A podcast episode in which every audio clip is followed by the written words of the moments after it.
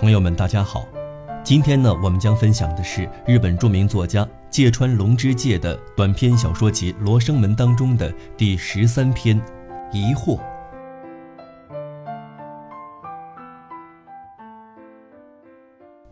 疑惑。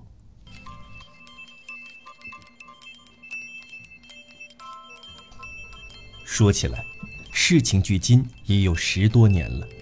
那年春天，我应邀去讲实践伦理学，在七步县的大源镇前后逗留了一个星期。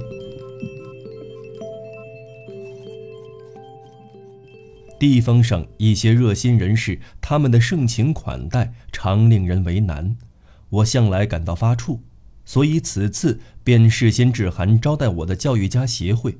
希望对迎送、宴请、观光以及借讲演的名头白白消磨时间一类的事一概予以拒绝。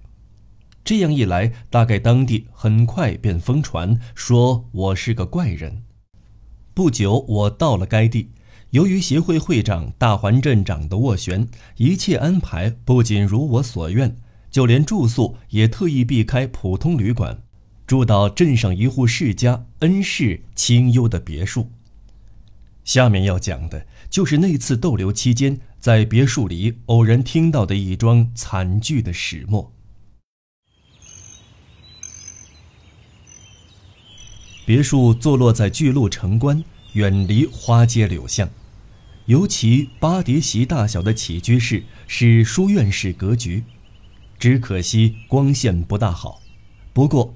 隔扇和拉门倒颇具雅趣，果然是个安静的所在。别墅里一对看门的夫妇照顾我的起居，没事儿时他们总待在厨房里，所以这间八叠席大小的昏暗房间没有一点人气，异常冷清。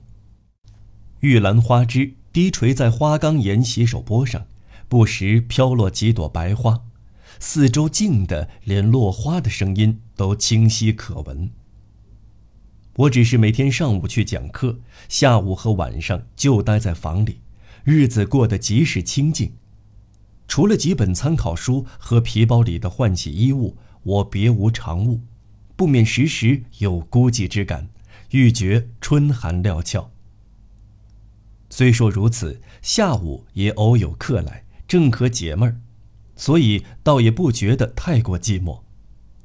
可是，一旦点上那盏古色古香的竹筒灯，活生生的人间世界顿时全部凝缩在我周围那微弱灯光所及的地方。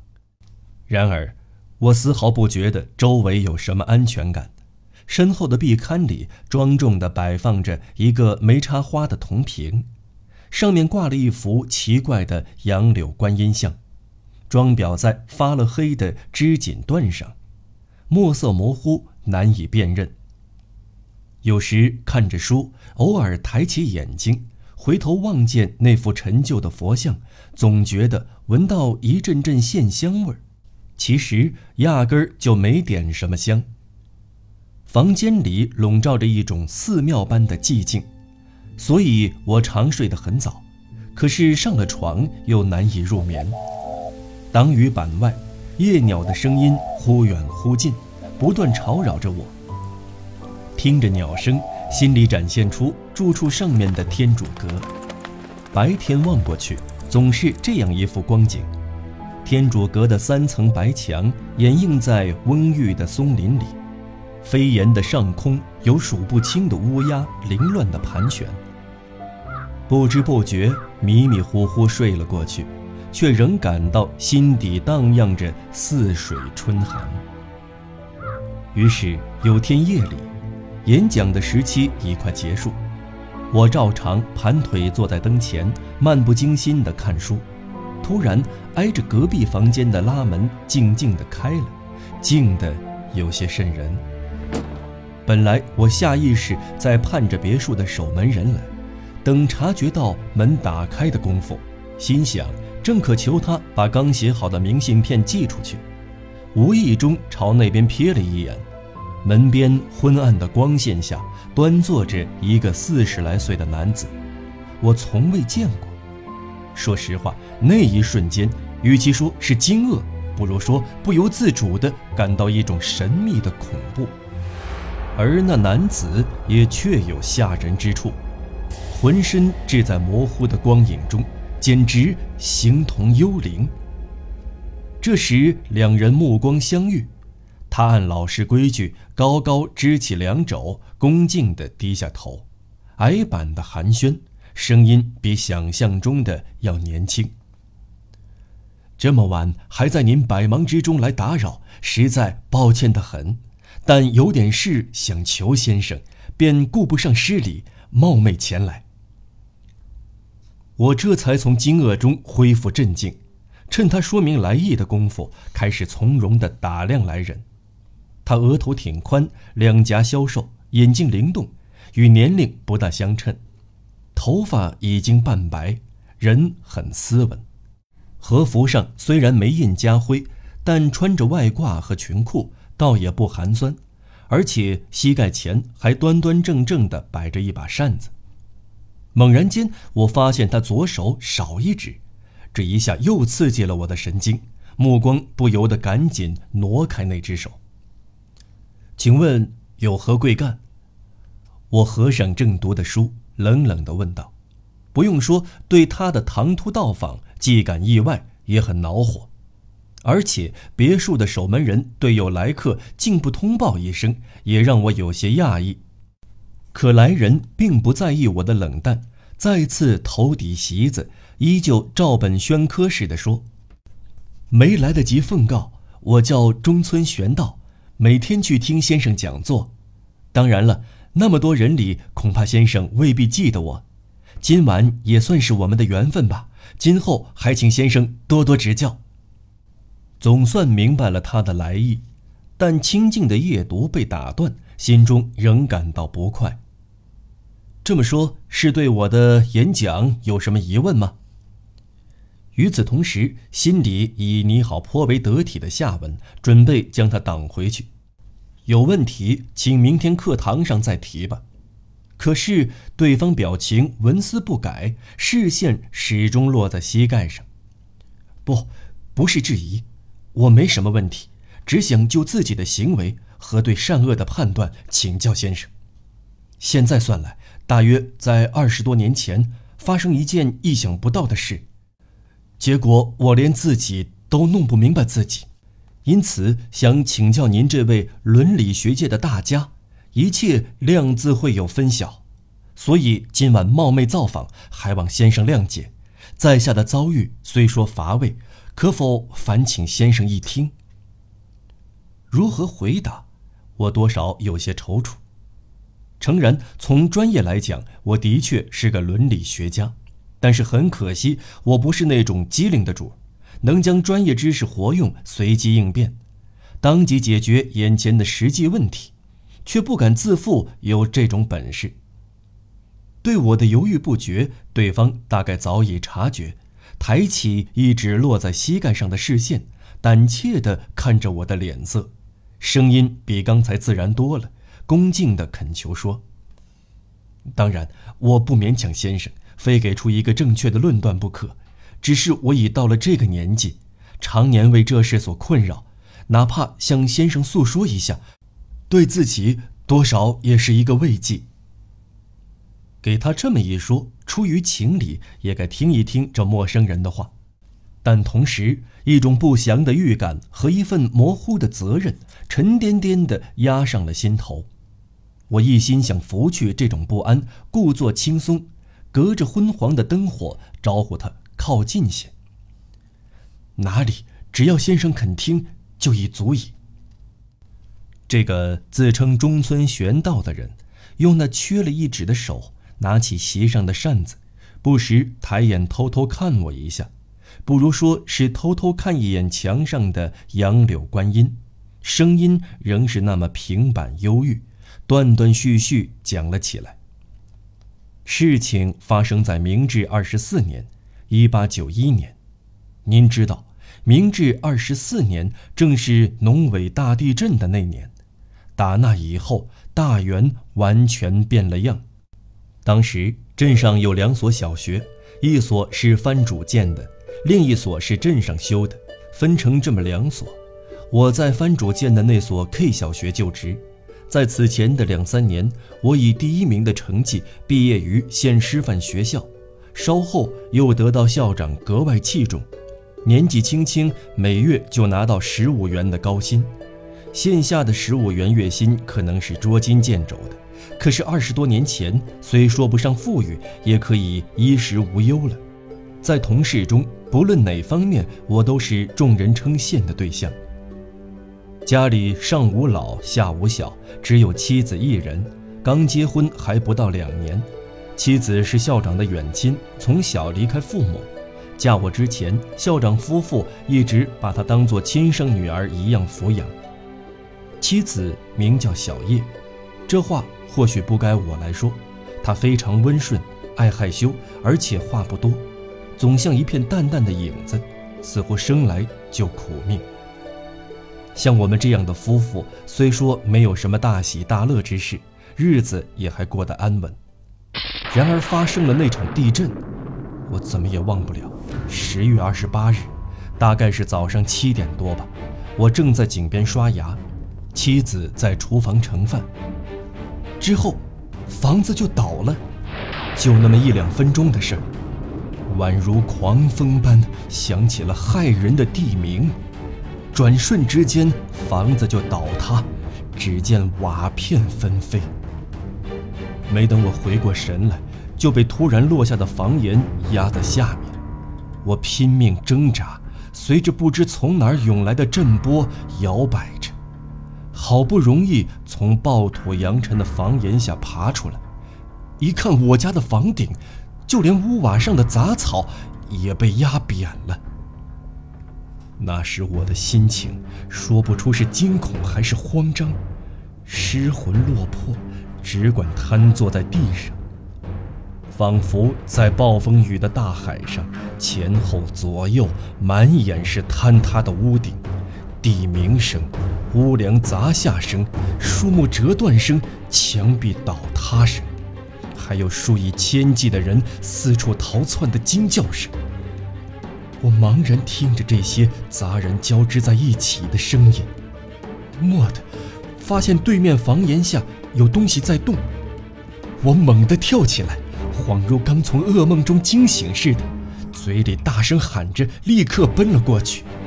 我妻子小叶下半身压在屋檐下，正痛苦地挣扎着。我抓着她的手，拼命去拉，想把她肩膀扶起来。但压在身上的房梁纹丝不动。惊慌失措中，我搬开一块块岩板，不停地给妻子打气：“要挺住！”难道这仅仅是对妻子说吗？或许也是鼓励自己吧。小叶说：“太难受了。”还说：“快想想办法呀！”用不着我给他打气，他面无血色，拼命想挪开房梁。那时。我见妻子两手沾满了鲜血，连指甲都看不出来了，颤巍巍地摸索着房梁，那情景至今还留在我痛苦的记忆中，历历如在眼前。过了很长很长时间，我突然发觉，不知从哪儿冒出滚滚的黑烟，刮过房顶。扑面而来，熏得我透不过气。与此同时，浓烟那方发出猛烈的爆裂声，火星像金粉一样噼里啪啦在空中飞舞。我发疯似的抓住妻子，再次拼命想把她从房梁下拽出来，可妻子的下半身纹丝不动。我全身笼罩在浓烟里，一条腿跪在房檐上，和妻子说了些话。说了什么呢？我想您会这么问，您一定会问的。可我真的什么也记不得了。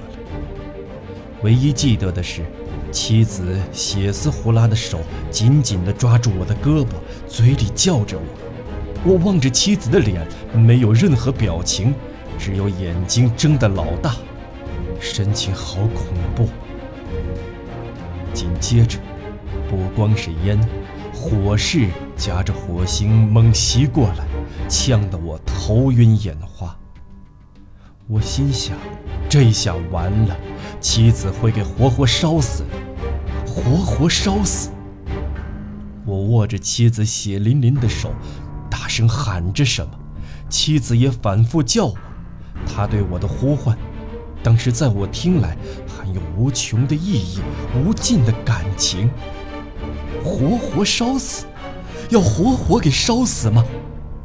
这回我又喊了起来，记得像是说：“那就死吧。”似乎还说了句：“我也一起死。”我没意识到自己在喊什么，这功夫顺手捡起一块掉在地上的瓦片，砸向妻子脑袋，一下又一下。以后的事，任凭先生想象好了。我一个人活了下来，整个镇子笼罩着浓烟和烈火，家家的屋顶像小山一样。堵塞了街道，我死里逃生，好歹捡回一条命。这到底是幸，还是不幸？我什么都弄不清了。那天晚上，依旧燃烧的火光，照亮了黑暗的夜空。在倒塌的校舍外，我和一两个同事，待在地震棚，眼望着火光。手里攥着刚做得的饭团儿，禁不住泪流不止。我至今都忘不了。中村玄道沉默了半晌，胆怯的目光盯着席子，在空旷的房间里，突然听到这一席话，更觉得春寒沁到了脖颈，我连一句话都说不出来。房间里。只有油灯的滋滋声，还有桌上怀表的滴答声。细听之下，似乎壁龛里的杨柳观音也动了动，轻轻叹息了一下。我抬起怯怯的目光，打量着悄然坐在对面的男子。那声叹息是他发出的吧？要么是我？没等我想明白，中村玄道又慢慢的。低声说了起来。不用说，妻子临终，我悲痛不已。不仅如此，有时在校长和同僚的亲切慰问下，还会不顾脸面的当众落下泪来。唯有在地震中致妻子死命这件事，竟没漏一点口风。与其活活给烧死，不如我动手送他走吧。这事儿要是说出来，准会把我送进班房。不，兴许反倒会有许多人同情我。每次刚要出口，却不知怎么回事喉咙像给堵住似的，话到嘴边竟连一个字都说不出来。全因我当时太胆小了。其实还不仅仅是悲切，还有更深一层的原因。这个原因。直至我准备再婚，正要重新开始新生活时，自己都毫无察觉。等我明白过来，才知道，自己在精神上完全是个可怜的失败者，已经没有资格再过正常人的生活了。提再婚这事儿的是形同小叶父母的校长，我知道，这纯粹是为我着想。事实上，那时地震刚过一年多，校长正式提出之前，私下里不止一次探过我的口风。可是听了校长的话，颇感意外的是，对方正好是先生现在下榻的恩家的二女儿。当时我除学校的课程外，还兼做家庭教师，她恰巧是我教过的一个四年级学生的姐姐。不用说，一开始我回绝了这桩婚事。首先，身为教员的我和附身恩家门不当户不对；再说，我一个家庭教师，保不准会无端遭人猜忌。说婚前有什么不清不白的事儿，那就太没意思了。而且，我不起劲儿的另一个理由是，去者日已疏，虽不像当初那么铭心刻骨，可我亲手打死小叶的情景，仍像彗星的尾巴一样，还依稀纠缠着我。校长得知我的心意，便摆出种种理由，耐心劝我，说我年纪轻轻，往后过独身生活会困难重重，何况这桩婚事是对方提出来的，他又亲自做媒，别人不会有什么闲话。再者，平日我一直想到东京求学，结了婚这事儿就好办了。给校长这样一说，我不好再固执己见，一口回绝。听说姑娘人长得不错，尤其让您见笑的是，对方老大的家产也叫人没了主意。禁不住校长的再三劝说，我渐渐动了心，便说：“让我再好好考虑考虑，好歹过了今年再说吧。”转年，明治二十六年初夏，万事齐备，只等秋天办喜事了。就在一切已成定局时，不知为什么，我反而闷闷不乐起来，干什么都无精打采的，连自己都觉得奇怪。比方说，在学校里，我总是靠在桌子上发呆，胡思乱想，常常连上课的打板声都没听见。要说为什么事儿担心，连自己也说不清。只是觉得脑子里像有个齿轮没合上，而且没合上齿的那面隐藏着一个秘密，超出我的实力，令人极为不快。这情况大约持续了两个来月。就在暑假期间，一天傍晚，我出去散步，顺便到本院寺森河后街的书店看看。店前摊上有五六本当时颇获好评的风俗画报，同《夜窗鬼谈》月更漫画摆在一起，封面还是石板印刷的。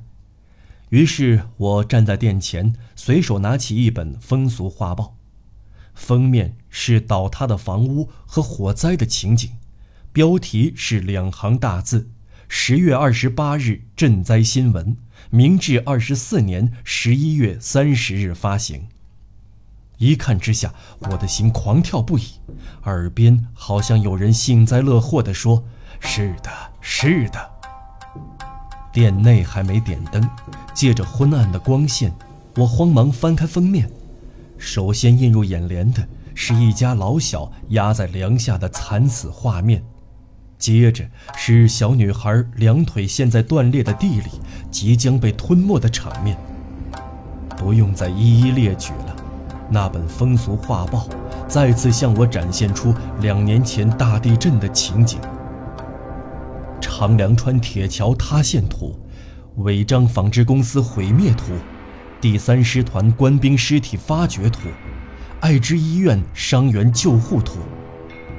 一张张凄惨的照片，又勾起我那该死的记忆。我的眼睛湿润了，身体颤抖起来。那种感情，说不清是痛苦还是快意，震撼着我的神经，莫知曲何。等到最后一个画面呈现在眼前时，我的惊愕直到今日还清清楚楚地烙在心上。画面上。是一个女人，给落下的房梁砸在腰部，痛苦地扭动着身躯。横梁那头，黑烟滚滚而来，吐出红红的火焰。这若不是我妻子，能是谁？不是我妻子临终的场面，又能是什么？手里的画报差点掉到地上，我险些喊出声来。就在那一刻，更把我吓一跳的是。周围突然亮了，一股像火似的烟味扑鼻而来。我强自镇定，放下画报，惊恐地朝店内扫了一眼。店里，小伙计刚点上吊灯，正把还燃烧着的木柴棒扔在暮色的街道上。从此以后，我变得更加忧郁了。以前。只是感到一种莫名的不安在胁迫我，死后，一种疑惑便在我脑中盘旋，不分昼夜地苛责我、折磨我。想的是，大地震中杀妻，难道真是万不得已吗？说的再明白些，我对妻子，莫非早就起了杀心？只不过大地震给了我机会，也未可知。这正是我所疑惑的。对这种疑惑，我不知有多少次想断然否定。不是的，不是的。可在书店里，却有个声音在耳边低语：“是的，是的。”每当这时，那声音就会嘲弄地逼问我：“那么杀妻的事儿，为什么不敢说呀？”一想到那件事儿，我心里必定会咯噔一下。啊，杀了就杀了，为什么不敢承认呢？那么可怕的事儿做都做了，为什么讳莫如深，一直隐瞒到如今呢？这时，我记忆里鲜明地浮现出一件可怕的事实。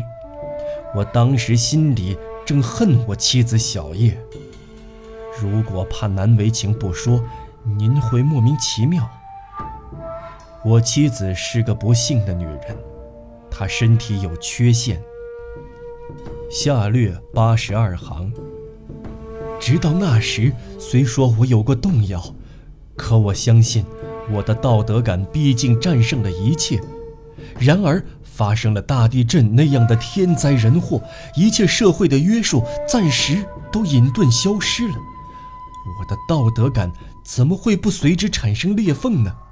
我的利己心怎么能不像火焰般腾然而起呢？我没法不疑惑，杀他，不正是想杀才杀的吗？我愈来愈忧郁了，真是天数。不过，我又为自己开脱，在当时那种场合，即使我不动手。他也准会活活被火烧死，这样看来，我动手并不能说就是我的罪过。可是有一天，节令已从盛夏转入残暑，学校已开学，我和其他教员在教员室里围桌喝茶，随便闲聊，不知什么功夫，话题又落到两年前那场大地震上。只有我充耳不闻，缄口不言。什么本院四僧舍的房梁掉落了，栈桥的堤坝震塌了，表厅的马路裂开了，等等，左一件右一件，越说越起劲儿。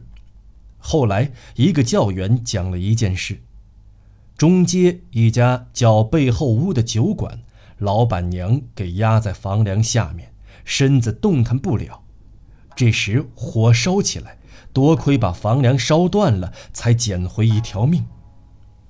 听了这话，我突然眼前一黑，一时间好像连呼吸都停止了似的，完全失去了知觉。当我苏醒过来，看到同事们都围在我跟前，当时他们见我脸色忽的一变，连人带椅子都快要一起倒下。忙呼起来，又是喂水，又是拿药的，正乱作一团。可是我根本顾不上向他们道谢，满脑子都是那可怕的疑团。我岂不是诚心杀妻吗？虽说给压在房梁下，我难道不是怕他万一得救，才动手打死他的吗？要是当时不这么做，他也许……会像背后屋老板娘那样碰运气而死里逃生。我是多么无情，竟用瓦片把他砸死了。想到这里，我的那份痛苦，唯有请先生明鉴了。悲苦之中，我拿定主意，恩家的婚事，决心推掉。以减轻自己的几分罪孽，但是眼看要办喜事了，好不容易下的决心，却因割舍不下这一切，反而又退缩了。大喜的日子愈来愈近，到了这节骨眼上，突然提出解除婚约，势必得和盘托出地震时杀妻的事，说出至今藏在心底的苦闷。我这人一向谨小慎微，一旦到了紧要关头，不论如何鞭策自己，也拿不出勇气去决然行动。我一直责备自己不中用，但说归说，却没有任何行动。残暑已过，又逢小寒，洞房花烛之日终于近在眼前。那时，我已很少开口说话，人变得极其消沉。不止一两个同事劝我，把婚期往后拖一拖，校长也再三劝我去看看大夫。对众人的关切，哪怕表面上敷衍一下也好。说我会注意健康，可我竟连这点气力都没有，而且利用大家的担心，假装抱病拖延婚期。现在想想，真觉得没出息。另一方面，恩家的主人还误以为我消沉的原因是长期独身的缘故，几次三番催我早日完婚。日子虽不是同一天，月份恰是在两年前发生大地震的十月里。婚礼终于在恩家的正宅举行。连日来，我心力交瘁，穿着新郎礼服，让人引入围着描金的屏风、富丽堂皇的大厅时，心里对今日的自己真不知有多么羞愧呀。甚至觉得自己简直像个恶棍，要避人耳目，去做罪大恶极的勾当。不，不对，我简直就不是人，实在是个隐瞒的杀人犯，是个要把恩家的女儿连同财产一起盗走的大坏蛋。我的脸发烫，胸口越来越难受。要是可能，我真想当众。把杀妻的罪恶照实供认出来。这念头仿佛狂风暴雨，在脑中激烈翻滚。这时，我座位前的席子上，梦幻般出现一双雪白的夹布袜，接着，看到和服下摆上绘的花样，霞光缭绕的波浪之上，隐约可见松柏与仙鹤。再后来。金线织的锦缎腰带，荷包上的银锁，白色的衣领，依次看上去，直到高岛田发髻，上插沉甸甸、光亮亮的玳瑁梳和簪子，映入眼帘时，一种深陷绝境的恐惧，逼得我快透不出气来，不禁双手扶地，声嘶力竭地喊道：“我是凶手，罪大恶极的凶手！”中村玄道讲完后，盯着我的脸看了一会儿，嘴角勉强挤出一丝笑容。后来的事儿就不用再说了，但有一件事应该告诉先生。说来可怜，打那天起，我时时背上了疯子的名声，来了此残生。至于我究竟是不是疯子，一切。听先生明断吧。不过话又说回来，即便是疯子，使我发疯的，难道不正是因为潜藏在我们人类心底的怪物所致吗？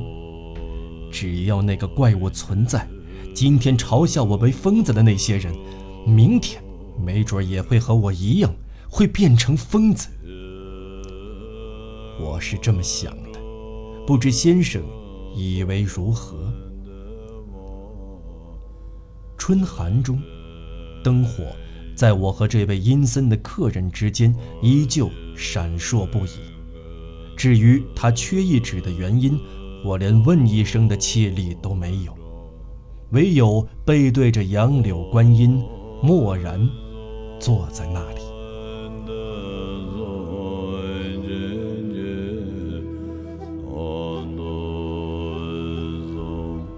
大正八年。一九一九六月，亲爱的听众朋友，本期节目就先为您播讲到这里。